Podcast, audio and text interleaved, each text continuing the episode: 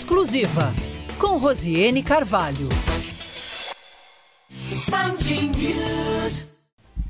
O Exclusiva desta segunda-feira trata sobre a capital do Amazonas, Manaus, que no dia 24 de outubro completou 352 anos. A metrópole de mais de 2 milhões de habitantes está localizada no meio da floresta, mas sofre de problemas como a falta de arborização e a poluição nos braços de rio, os igarapés, que cortam o perímetro urbano. A falta de planejamento no crescimento da cidade também está na pauta. Eu, Rosiane Carvalho e Thais Gama, vamos entrevistar agora o arquiteto e urbanista Pedro Paulo Cordeiro e também o antropólogo Jéssica Baniwa, que traz um retrato do que os manauaras hoje são como sociedade. Eu queria que o senhor começasse explicando um pouquinho essa identidade de Manaus, essa história de Manaus, com a sua, a sua origem indígena e porque ela muitas vezes fica esquecida, a verdadeira história de Manaus, nos momentos em que a gente tenta falar da cidade, que a gente coloca em destaque a cidade de Manaus. É, a cidade de Manaus, eu diria que carrega na sua história de 352 anos também um pouco a história do Brasil, né? Que por um lado é uma cidade que está localizada em um território é, milenarmente dos chamados povos indígenas, né, ou povos a, ameríndios. Aqui, o território do município de Manaus era um, um território é, importante é, para muitas civilizações ameríndias, né, como, por exemplo, os manaós, os, os ajuricaba, os mura. Então, a, é uma cidade é, que sempre é, nos lembra dessa história muito antes da chegada, por exemplo, é, dos europeus, é, dos não indígenas, não é? Então, é, eu, por exemplo, quando eu vim a Manaus pela primeira vez, eu já com 20 anos, a primeira coisa que me veio na mente foi pensar, nossa, como uma cidade grande é, e, e, e bonita, majestosa, é, muito complexa, não é? Para um indígena que vem da aldeia, mas ao mesmo tempo lembrar não, não é uma, não é um, um espaço estranho, é um espaço dos meus ancestrais, é um espaço de algum modo do meu povo. E, e lembra então toda uma, uma caminhada histórica importante.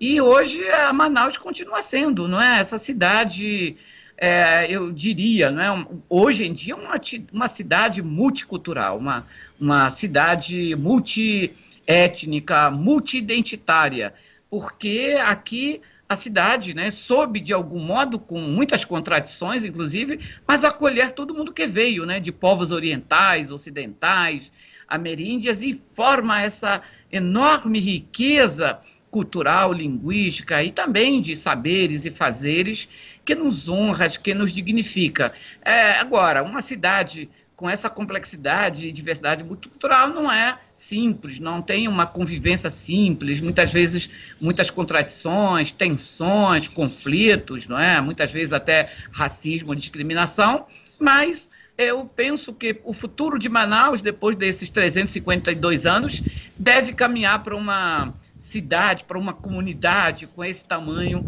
mais complexa, mas também mais pacífica, mais acolhedora, que consiga permitir a convivência e a coexistência dessa diversidade cultural toda. Eu quero ouvir um pouquinho mais a sua opinião a respeito dessa, dessa face de Manaus, essa face muito bonita que o senhor constrói a partir da sua, da sua leitura das multiculturas que estão colocadas e foram colhidas aqui nesta cidade. Mas antes, eu queria que o senhor falasse um pouco mais sobre essa Manaus entendida como originalmente um território indígena. Inclusive, assim, em vários momentos, quando se é, apresentam possibilidades de construções, de obras, até de espaços é, privados aqui em Manaus, é comum que se achem, né? É, é, é, é cemitérios dizendo de cemitérios indígenas, né? Enfim, o que, que era esse território, especificamente esse território hoje que é ocupado na área urbana de Manaus? Ele era ocupado por aldeias mesmo? Muitas pessoas dizem que Manaus é um grande cemitério indígena. Explique um pouquinho mais para a gente a esse respeito. Não, é, é isso mesmo. Eu diria que a, esse território Manaus era um entreposto cultural e comercial. E isso, inclusive, a gente encontra na literatura histórica, arqueológica e antropológica. Por quê? Como aqui se encontram dois grandes braços fluviais, o Amazonas Solimões e o Rio Negro, então, de verdade, era uma encruzilhada, era um entreposto de, uh, de muitos povos, não é? Eu já disse aqui Manaus, a Juricaba, mas os Mura, os Mundurucus, a Purinã, os Barés, eram muitos povos que tinham nessa região aqui de muitas trocas comerciais, culturais. Por exemplo, a Calha do Sulimões exatamente levava aos Andes, né, às terras altas, que tudo indica, né, na arqueologia moderna, ah, já aconteciam trocas comerciais, sociais, casamentos. E o Rio Negro exatamente levava rumo ao Orenoco, ali a região atualmente do Caciquiari, depois Orenoco, e então ao Atlântico, não é? é então, por isso, ah, essa região sempre foi muito rica de intensas trocas comerciais, trocas culturais, que na verdade é, continuaram acontecendo e até se complexificando durante o processo de colonização. Né? É, alianças comerciais, ora com portugueses, ora com holandeses principalmente, ou até com espanhóis, e em outros momentos também rivalidades. Mas indica essa região com enorme, é, sempre, né, e até diria milenarmente, é, potência é, regional, para que não dizer continental, desse, desse, encontro de diferentes culturas, antes de culturas ameríndias, todas elas ricas e diferenciadas, e depois, inclusive, com as culturas colonizadoras. Não é? Então, eu costumo dizer que, assim como a cidade de Belém é conhecida como a entrada para a Amazônia, Manaus deveria ou deve ser é, entendida e vista como uma entrada a essa enorme diversidade cultural, que eu acho que nós aqui manauaras, né, eu moro em Manaus já aqui há 25 anos, pouco aproveitamos essa grande potência, esse potencial enorme, cultural, econômico, civilizatório desse território que nós conhecemos como Manaus, com essa enorme diversidade e riqueza cultural, linguística. Aqui me refiro a, de novo, né, a sociedades, povos orientais, ocidentais e aqui ameríndios. Tem muito a ver também com a forma como a cidade é administrada e, a, e o perfil das pessoas que passaram pela administração dessa cidade, sempre favorecendo é, essa, enfim, essa ideia e às vezes muito esvaziada, ignorante da elite de Manaus mas em que pese tudo isso, Manaus cresce com toda essa diversidade, acolhendo de fato várias populações e na sua história muito recente. Né? Nós temos aqui, de forma muito recente, a acolhida venezuelanos, haitianos, acrescentando um pouco mais a essa multiculturalidade que o senhor vem trazendo aqui. Mas eu volto um pouquinho mais, antes de a gente chegar a falar um pouco mais de, dessa questão multicultural, a respeito do simbolismo que se tem também da história de Manaus em torno de Ajuricaba. O que, que ele significa e o que, que ele representa como lenda e como passado histórico desta cidade?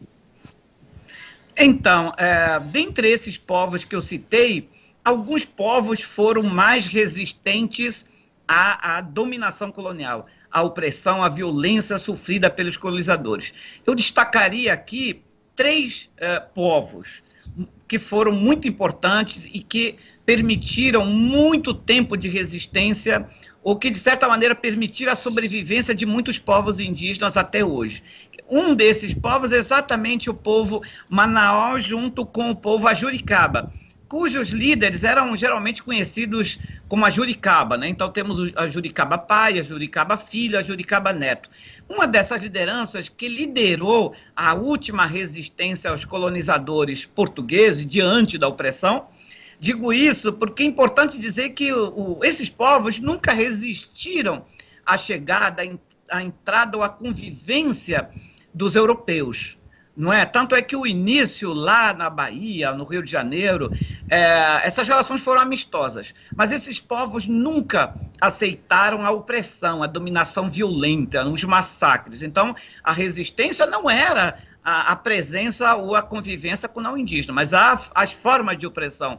E aí esses povos, uh, tipo o povo de Ajuricaba, uh, Mura e Munduruku, foram três povos que resistiram por muitos séculos, inclusive dois até quase três séculos, E o simbolismo de Ajuricaba é isso, mostra esse simbolismo de não aceitar qualquer forma de dominação. Diz a história, e de fato há dúvida da sua própria existência física, mas não há dúvida sobre a história, não é? De que ah, na última guerra, na última resistência, até por ah, formas de traição, ah, essa resistência Juricaba, sediada atualmente na cidade de Barcelos, nas suas proximidades, é, foram vencidos não é, pelos é, portugueses. E é, os prisioneiros foram levados, e esse líder, a Joricaba, no meio do caminho, é, resolveu, preferiu suicidar-se a aceitar ir para a escravidão, para o sofrimento. Não acho que a, a, a lição é, de fato, isso está comprovado historicamente, dessa forte resistência é, desses povos. E essa resistência é importante porque permite exatamente a existência hoje ainda de 64 povos aqui no estado do Amazonas, e desses 62 povos, eu diria que pelo menos 40 desses povos estão presentes aqui na cidade de Manaus, ou no município de Manaus, não é? é, é a, a cidade de Manaus é uma cidade que tem hoje comunidades, bairros, gigantescos né, de povos indígenas, de aldeias indígenas dentro da cidade de Manaus. Então, não é só de cemitérios, não é? Que existem efetivamente, porque era um território ocupado por indígenas, mas temos hoje em dia comunidades, bairros, vilas e muitas, não é? São mais de 30 comunidades, alguns bairros desse, desses povos, né, que são, de certa maneira, herdeiros, continuadores desse projeto de resistência, de civilização e de é, construção cultural e histórica desses povos ameríndios. Dentro desse contexto, não falando apenas da questão geográfica, simbolicamente, qual o lugar dos povos indígenas em Manaus, na cidade de Manaus, na sua opinião? Sem dúvida nenhuma, ali a praça, como chama agora, a Praça da Polícia, porque essas aldeias, é, em geral, ficavam próximo à, à, à beira dos rios, é, é, tradição milenar isso, né? Antes da colonização, é, essas aldeias estavam praticamente localizadas na beira do rio. Então, a, a, exatamente a área central de Manaus, cujo símbolo principal é a praça lá da é, não lembro agora o nome, mas próximo ali do porto, não é?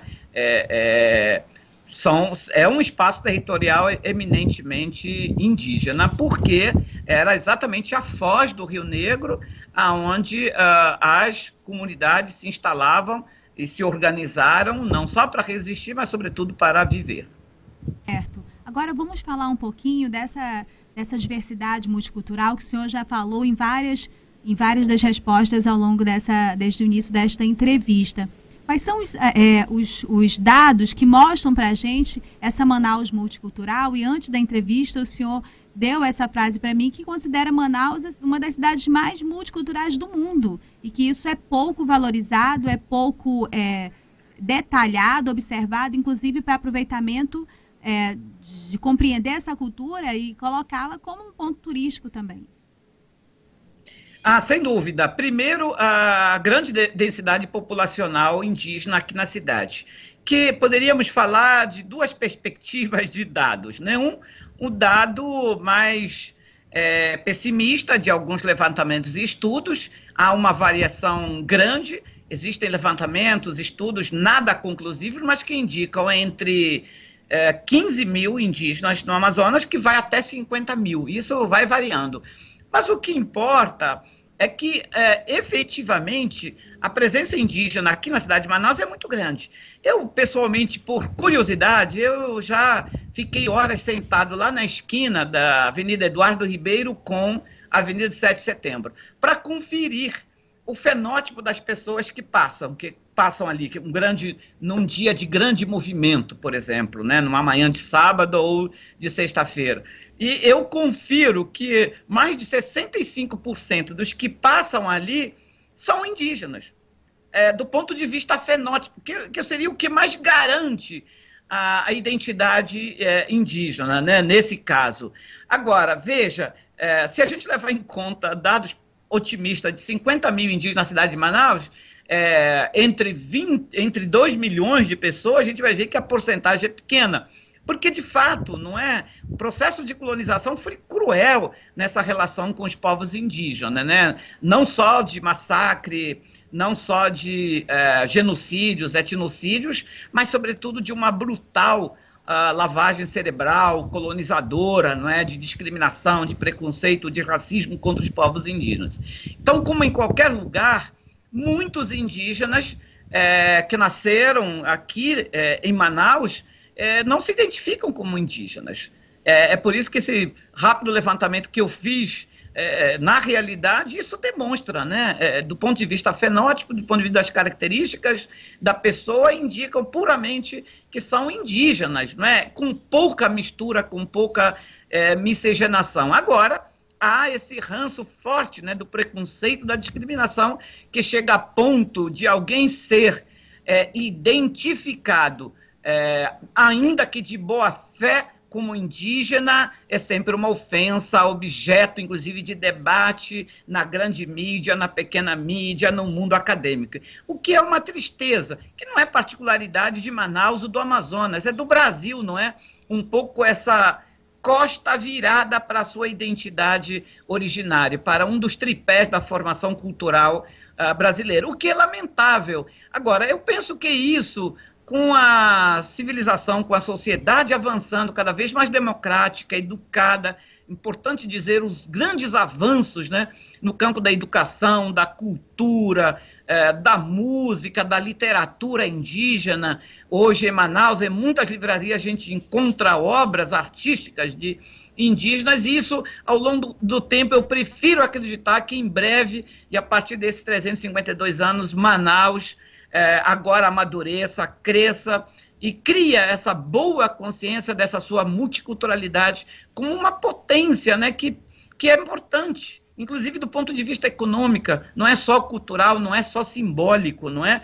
Mas Manaus poderia ganhar muito em turismo, com o turismo, inclusive, etnocultural, porque, de fato, é um dos poucos poucas cidades no mundo que tem essa a diversidade enorme né, de línguas de povos. São, como eu disse, 64 povos no estado, dos quais 45 povos estão representados aqui em Manaus, ou seja, é, indígena de 45 povos que moram que vivem e que não estão mais entrando, estão aqui, como eu, há mais de 20 anos, morando, é, tendo seus filhos, casando, criando seus filhos e, e, e, e, praticamente convivendo com, com essa sociedade. Né? Eu acredito muito é, nessa nova Manaus, é, nessa nova comunidade manauara do futuro, cada vez mais de paz, e cada vez mais de paz, porque cada vez mais vai aprender acolher já acolheu ao longo desses anos todos essa diversidade, mas agora precisa aprender a conviver. Não basta apenas acolher, não basta apenas permitir que é, outros povos, outras culturas cheguem, né? venezuelanos, haitianos,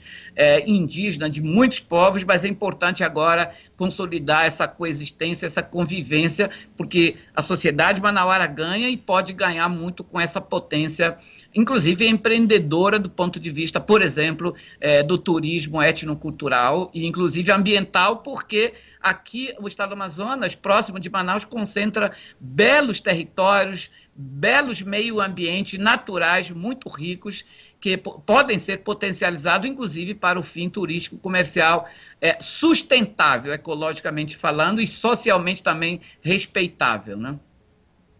Eu queria também que o senhor, agora já estamos caminhando para o final dessas e para pedir as suas considerações finais, mas que o senhor também acrescentasse que essa diversidade é, de culturas, ela se, ela se intensificou nos últimos 50 anos, recebendo é, povos de outros países.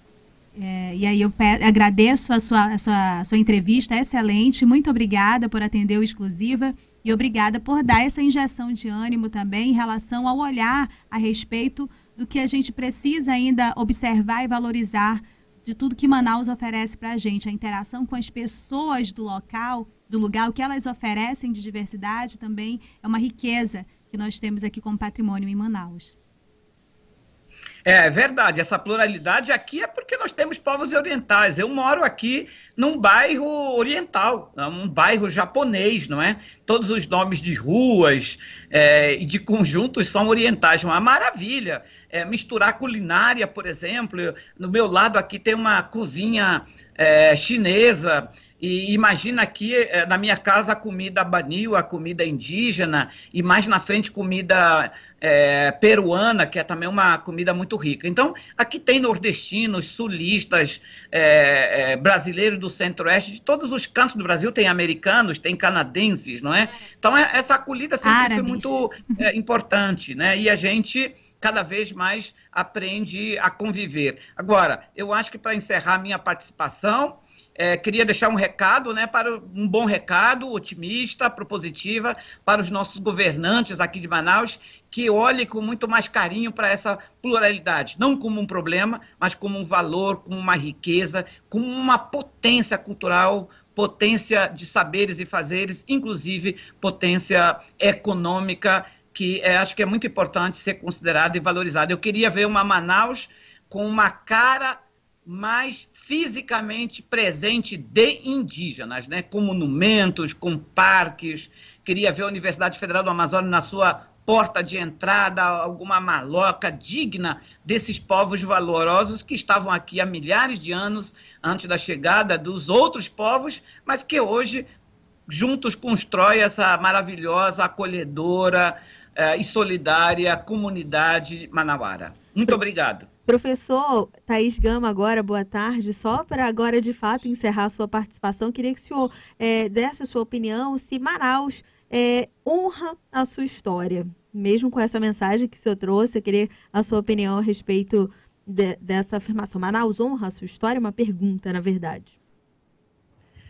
Eu acho que ainda não, para ser sincero, e aqui a minha sinceridade é muito tranquila, é de paz, não é? Porque, como eu disse, eu ainda não vejo muito valorizado essa presença indígena. Aqui, a cidade de Manaus, propriamente, não tem uma escola indígena, e deveria ter deveria ter uma escola indígena, onde os, os, indígenas possam ensinar suas culturas, tradições, falar suas línguas, falar suas ciências, suas sabedorias, seus saberes, seus conhecimentos e assim por diante, né? Mas infelizmente não tem, é, e é por isso que eu acho que ainda não honra. Mas acho que estamos a caminho, ah, o município de Manaus acabou de aprovar uma, uma resolução, uma lei municipal que vai nessa direção. Então, é, eu quero me colocar aqui à disposição, torcendo para que esse novo tempo comece a chegar agora e que efetivamente daqui para frente, de fato, a cidade de Manaus possa honrar dignamente muito mais a presença valorosa, simbólica, rica dos povos indígenas, de todos os outros povos. Né? Não quero ver só a, a, o simbolismo dos povos indígenas, mas também de outras culturas, porque efetivamente acho que nós precisamos de uma cidade, uma comunidade, é, essa mesma, efetivamente multicultural, onde todos possam ter o seu valor. Né? Hoje a gente vê muito mais dos não indígenas e quase nada dos indígenas. É melhor equilibrar isso, porque eu acho que isso a comunidade ganha muito e dignifica muito a sua história, presente e futuro. Pedro Paulo, não sei nem por onde começar. São tantas as questões estruturais de Manaus. Eu queria, inclusive, pedir que o, que o senhor sugerisse quais são os principais problemas estruturais desta cidade, é, em função de todos os problemas que essa desestruturação causa na vida, na rotina dos manauaras. Bem, são diversos, né? Um deles nós podemos citar a mobilidade, né? Mobilidade em Manaus é um, um problema sério mas algo antes de começar, eu gostaria de falar que todos os problemas estruturantes e urbanos de Manaus, eles possuem soluções. Tá? A, a questão é que não são soluções de, de rápido, é, é, de, de rápida solução. Tá? É, nós teríamos aí que trabalhar e, logicamente, de 5 a 20 anos resolver cada problema urbano, urbano desse. E agora, continuando, um deles é a questão da mobilidade. Né? Manaus é, cresceu demais nas últimas décadas. Por exemplo, nos últimos 40 anos, É, a população ela cresce sete vezes, né, passando de 340 mil para 2 milhões e 200, enquanto o território ele cresceu 25 vezes. É um fenômeno que nós, urbanistas, falamos que a cidade ela se espraiou, ou seja, ela se espalhou muito no território. Então, para isso, precisa se percorrer grandes distâncias. As manchas de emprego estão localizadas é, é, distantes das manchas de habitação. Então, por isso que a circulação e, logicamente, o quantitativo de veículos é muito grande e também a questão de um transporte público não tão eficiente, lógico, acarretam problemas referentes à mobilidade, principalmente a questão dos congestionamentos. É, tem uma pergunta aqui, que é inclusive sugestão do nosso chefe de redação, Rafael Campos. Ele quer saber onde, onde começou o erro. E aí ele diz que é, na modernização da cidade de Manaus, eu tenho até a dúvida se Manaus de fato foi modernizada. É, na verdade é uma somatória de erros, né? Não, não existe um erro, e sim uma somatória de erros. É, primeiramente, de não haver um planejamento, né? há, há décadas atrás, eu falo, né? apesar de existir em 1975 um, um, plano diretor local integrado que previa muitas coisas, inclusive como a cidade iria crescer, mas infelizmente, devido a, a, ao quantitativo de ocupações irregulares, todo esse tecido urbano ele foi deformado e sem essa, sem esse acompanhamento e aí o planejamento e a gestão, logicamente a cidade aí se tornou um, um, um, grande problema. É, então eu diria que seria um somatório de erros, tá? Aí desde a questão da falta de planejamento e a falta de gestão pública urbana referente a isso. E a implantação de diversos projetos sem estarem conectados, né? Implantar projetos habitacionais sem prever a questão de acessos ou até mesmo transporte público. Ou seja, e isso foi logicamente só acarretando. Essa, essa questão de, que, de críticas em relação aos prédios históricos que na, na, na reformulação deles e colocados ali como opção também para o centro histórico, como turismo, eles foram modificados. Há uma outra crítica que não está relacionada aos prédios históricos, mas a característica da cidade, né, do seu passado, das, das áreas é, de alagados, né, das palafitas, e que as, essas palafitas elas foram retiradas como se uma tentativa de apagar a história. Muitas pessoas já ouvi palestras nesse sentido, elas poderiam ter sido valorizadas, tirar as pessoas de uma condição complicada de vida, mas não apagar a característica é, dessa, dessas construções, que era uma característica da cidade. Qual a sua opinião a esse respeito? Bem, é, na verdade, o que ocorre é que eu sempre gosto de remeter à história, certo? É, o porquê da questão das, das palafitas, lógico, esse é o, o modo, digamos, mais adequado, conforme a, as nossas populações ribeirinhas, né? Só que Manaus, é, é após a, a, a época da borracha, no período de estagnação econômica entre a época da borracha e o projeto Zona Franca de Manaus, estou falando aí em torno de 1920 a 1969, já início da década de 70, nesse período é, ocorreu um fenômeno que nós chamamos aí da cidade flutuante, tá? E, na verdade, foram os diversos trabalhadores que, que é, é, executavam suas tarefas nos seringais. Como não existia mais o, o grande extrativismo da borracha, acabaram vindo para a cidade. E ao chegarem aqui, não tinham, é, é, logicamente, condições de ocupar, de comprar, né, ou até mesmo de alugar um, um, uma área.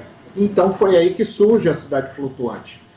A cidade flutuante ela foi desmontada aí de mil, entre 1965 a 67, tá? E segundo estudos temos uma estimativa aí de quase 10 mil moradores. E para onde foram esses 10 mil moradores? Foram para alguns, é, é, alguns conjuntos habitacionais na raiz alvorada, tá? Mas não todos. E como não houve essa previsão para todos, né, se acomodarem, logicamente eles foram ocupar outras áreas. E quais foram essas áreas? Exatamente as áreas de margem, as áreas de, faz, de áreas de preservação, entendeu? Igarapé do Cachoeirinha, Igarapé do Educandos e assim sucessivamente.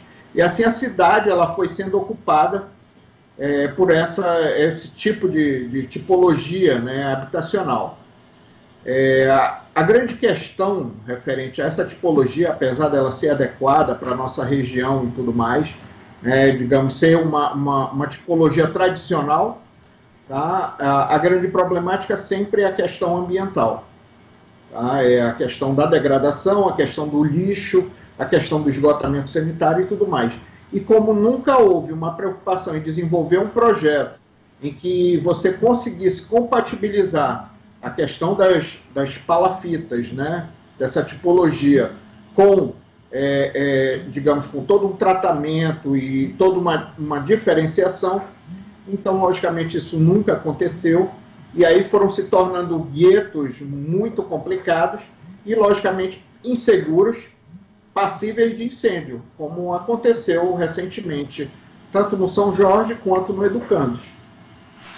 Professor Pedro Paulo, queria que o senhor explicasse para a gente exatamente a dúvida do nosso ouvinte, Murilo Castelo Branco, a respeito é, do momento. Qual momento Manaus errou em, em sermos no meio da floresta, em estarmos aqui e ser a capital do país menos arborizada? E teve algum momento em que isso desandou?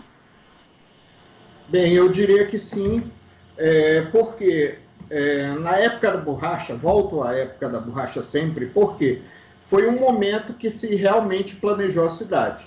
Tá? Apesar de algumas críticas referente a essa questão de, da tubulação de garapés e, e, e, e aterramento, inclusive, de garapés, é, foi uma época que existia um plano tá, tanto é, de traçado viário, de legislação, de é, é, estruturação de praças, monumentos e inclusive arborização. Nota-se que o centro da nossa cidade é o melhor espaço com a melhor infraestrutura da cidade. Quando eu falo infraestrutura da cidade, eu estou me referindo não só às ruas, mas às calçadas, tá? não são calçadas estreitas, e a arborização. Em algumas vias do centro, a arborização é, foi colocada, inclusive, nas vias. Tá? É algo muito interessante a se pontuar. Tá? Diversas ruas do nosso centro antigo têm essa arborização. E lógico, é, hoje sim nos encontramos aí nesse triste ranking, eu sempre falo isso, mas é algo que tem como ser revestido, é, só que tem que começar com uma arborização intensiva, principalmente nas principais avenidas da cidade. Por quê? Essas avenidas, elas geralmente engarrafam em diversos horários e ali estão concentrados o que nós chamamos de ilhas de calor, ou seja, está emanando muito calor, principalmente no horário dos engarrafamentos. Então, se você tiver uma arborização, você vai amenizar o calor que vai incidir no asfalto e nos carros e, logicamente, vai ficar muito mais agradável. É um, um ótimo exemplo a ser citado é a questão da Avenida Getúlio Vargas. Você pode ver que muitas pessoas esperam, inclusive o ônibus, no canteiro central e não na parada. Por quê? Por causa da sombra que as árvores proporcionam. Essa, essa, esse resultado do que Manaus foi se tornando, uma cidade difícil de, de viver nesse sentido do calor, do trânsito, do, enfim, de tudo que significa a, a vida urbana em Manaus, ela tem a ver também com as escolhas administrativas e muitas vezes a gente vê gestões, inclusive da prefeitura, elegendo para determinadas áreas que são áreas de tomada de decisão né, nessas construções, da, da questão da, da, habitação, das opções para a mobilidade, o trânsito. Os militares, muitos anos a gente vê os militares sendo altamente aproveitados não era que os gestores não deveriam aproveitar mais historiadores, arquitetos, as pessoas que estudam a cidade e compreendem é, esse, esse conjunto de informações do passado, do presente, suas características, né, de clima, sua característica história, histórica e cultural? Bom, é, na verdade, quando se fala em planejamento urbano, isso é uma disciplina multidisciplinar, tá? É, o porquê disso? Envolve não só a questão dos urbanistas, sim, como você citou, mas diversos outros é, profissionais, engenheiros civis, estatísticos, geógrafos e tudo mais. Então, se você tem, é, se você começa a planejar a cidade com essa visão multidisciplinar, economista, tá? Me esqueci, tá? Porque é, é algo que eu sempre digo é que sem economia não existe cidade.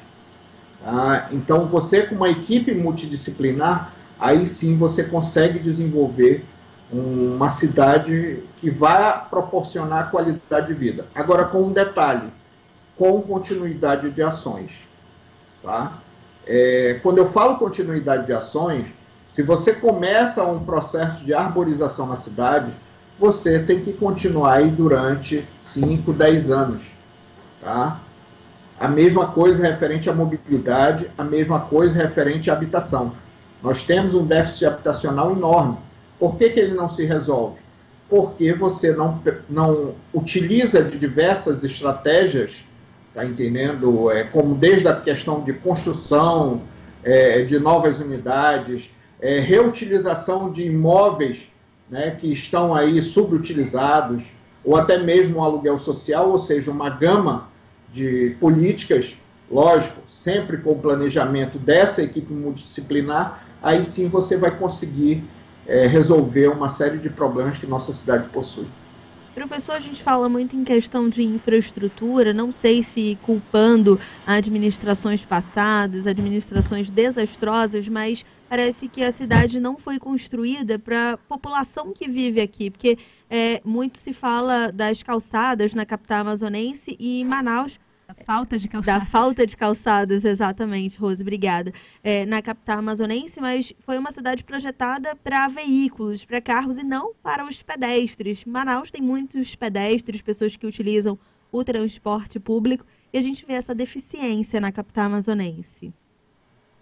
Sim. É... O que nós temos que perceber é o seguinte: o primeiro modal que nós utilizamos, independente do segundo, é que todos nós somos pedestres, tá? Então, mesmo que você tenha o seu carro ou você utilize de uma moto para você se deslocar, o primeiro modal que você utiliza é como pedestre. Você tem que estacionar em algum lugar para você ir em uma determinada loja ou para o seu trabalho. Como é que você vai? Sendo pedestre. Então, realmente se esqueceu muito essa questão das calçadas. Mas também isso, é, eu digo que é uma culpa da própria legislação que ela passou, é, digamos, esse poder ou, digamos, essa definição para que cada proprietário fizesse. Ao invés de municipalizar as calçadas, ou seja, o poder público se tornar responsável pelas calçadas, ele transfere esse poder para os proprietários. E aí, como não existia um direcionamento, né, referente a desde a questão de tipo de, de, de material utilizado, largura necessária, é, é, a questão das rampas, que muitas rampas né, invadem não só as calçadas, mas também as vias. Ou seja, como não existiu esse planejamento, cada proprietário foi fazendo essa sua calçada, inclusive de maneira desnivelada. Né? E aí nós sabemos o que aconteceu o centro da cidade voltando, ou em alguns bairros planejados, como por exemplo a Cachoeirinha, que é um bairro antigo, mas é planejado, é, não existiu isso. O próprio município executou as calçadas. Você, então você pode ver que existe uma regularidade referente à, à questão é, tanto de, de espaço, né, bem definido da calçada, quanto a questão do próprio material utilizado nela. Tá? Então, essa questão das calçadas, o grande problema foi isso. Né? E eu concordo plenamente com você, a grande preocupação com os carros. Enquanto não se mudar essa lógica de é, focar na questão do pedestre, focar na questão do ciclista, já ouvi muitas pessoas falando que aqui ciclovias não dão certo, né? muitas. Mas o interessante é que eu vejo pessoas é, utilizando desse modal. E não é para passeio apenas, tá? E sim como modal de transporte. É, e, logicamente, a questão de um transporte massivo, ou seja, o BRT, como está determinado no Plamob, aí sim você vai começar a estruturar de uma maneira diferente. Porque só essa questão de incentivo aos carros, quanto mais você incentiva, mais carros nós teremos circulando. Então, isso daí realmente não é um problema. É o trânsito. Olha, o senhor vai falando e vai suscitando uma série de, de informações nos nossos ouvintes, na gente aqui na redação surgiu um monte de comentário aqui de ouvintes enquanto o senhor estava falando. E na minha cabeça me lembra muito a história da minha avó. Minha avó já morreu, morreu em 2016, era moradora do centro da cidade. Ela tinha muito apreço pela calçada dela e muita raiva dos carros que estacionavam em cima, que nem os pedestres podiam passar. Ainda quebravam a calçada toda. Eu lembro ela já uma idosa planejando riscar a porta dos carros e a gente tentando convencê-la que não era esse o caminho, né? para tentar resolver esse problema todo que ela vivia, mas que é uma realidade da cidade toda por causa do excesso de carros também, né?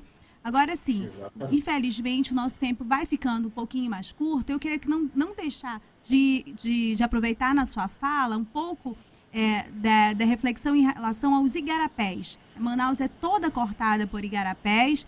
É, na verdade, alguns aterrados, né? Tem todo essa, esse problema que surge de vez em quando, né? Porque quando chove muito, acontece todo tipo de problema, inclusive o problema de romper algumas vias em função de elas não suportarem essa pressão toda da falta de escoamento da, da água.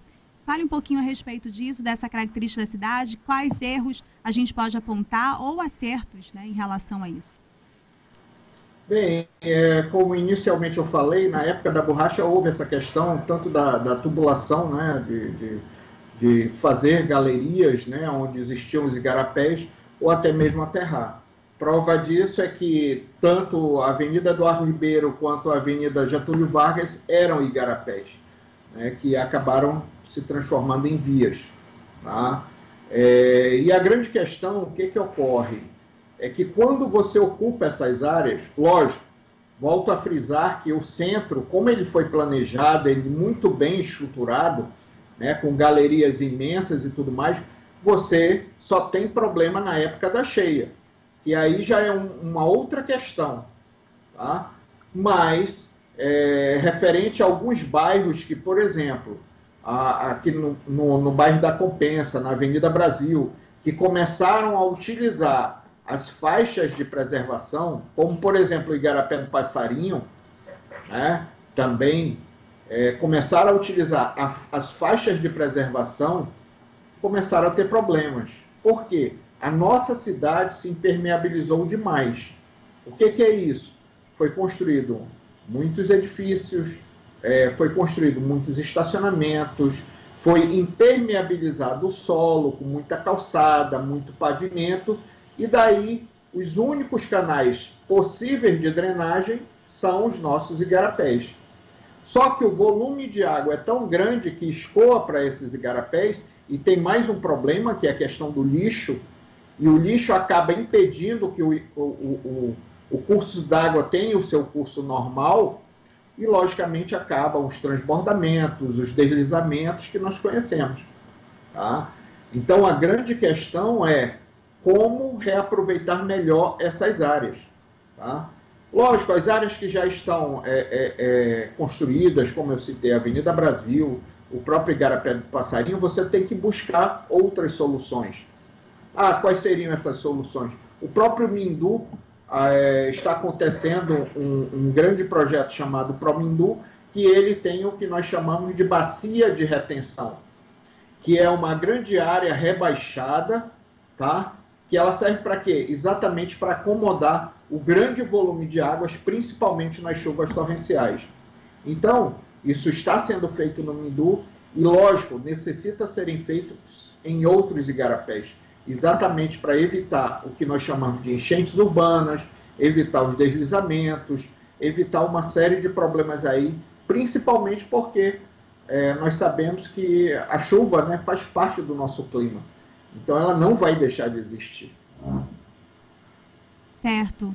Chegamos aqui ao final e ouvimos aqui o Pedro Paulo Cordeiro, arquiteto, excelente contribuição no exclusiva de hoje. A gente foi agraciada aqui com tamanha quantidade de informação e conteúdo de qualidade, tanto do Gessen Banil no primeiro bloco, como de Pedro Paulo Cordeiro.